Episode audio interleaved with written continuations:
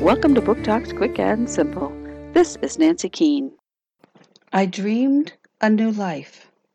I crossed a bridge, and the new country welcomed me. Not understanding the language or the customs, I made a lot of mistakes.